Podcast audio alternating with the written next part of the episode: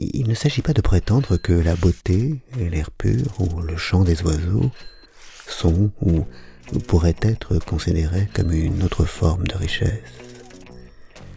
Il s'agit de ne plus raisonner seulement en termes de richesse et d'argent.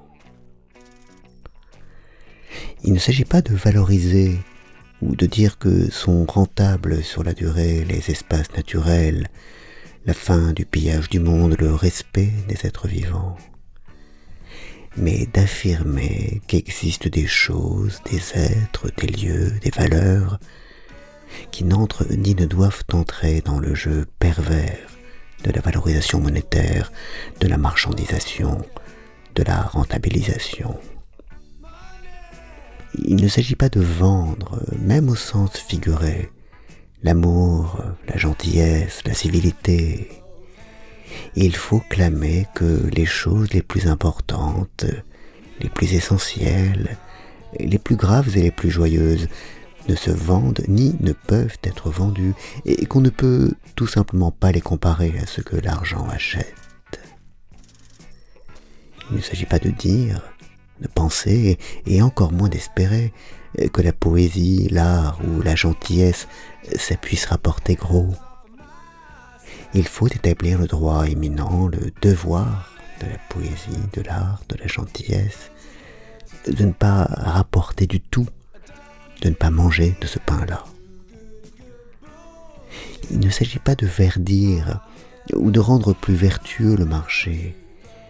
Il s'agit de le cantonner à sa place, où il est très efficace, et d'éviter que ses mécanismes, sa logique, sa façon d'appréhender les choses ne viennent tout salir, tout vénaliser, tout corrompre.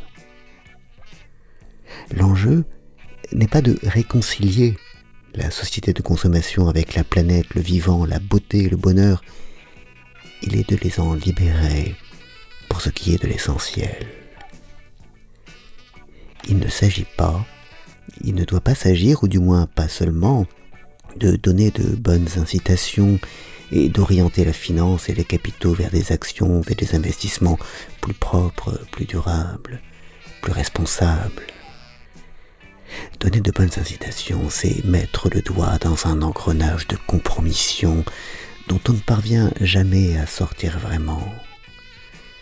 Il s'agit, avec calme et détermination, de les exclure des décisions les plus essentielles, car ils n'ont pas à s'en mêler. Et pour commencer par le plus important, et revenir ce faisant à mon point de départ, il s'agit d'arrêter de tout mesurer à l'aune de la monnaie, de la valeur vénale, du prix. Cesser de considérer que tout appauvrissement soit une dégradation et toute amélioration un enrichissement, car ce n'est pas le cas. Il se pourrait bien que nous soyons demain plus pauvres que nous ne le sommes, que la transition écologique soit, pour nous Français, considérée collectivement un appauvrissement mais aussi que, pour autant que les plus pauvres d'entre nous échappent à cet appauvrissement, nous nous en portions et nous en sentions mieux.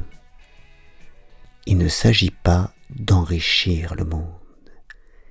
Il s'agit de le démonétiser, de recréer et d'agrandir des espaces naturels, mentaux, culturels, sociaux, qui ne soit pas soumis à notre avidité et au jeu continuel de l'offre et de la demande. Des espaces physiques et intérieurs libérés de cette pression, où le monde puisse se réenchanter.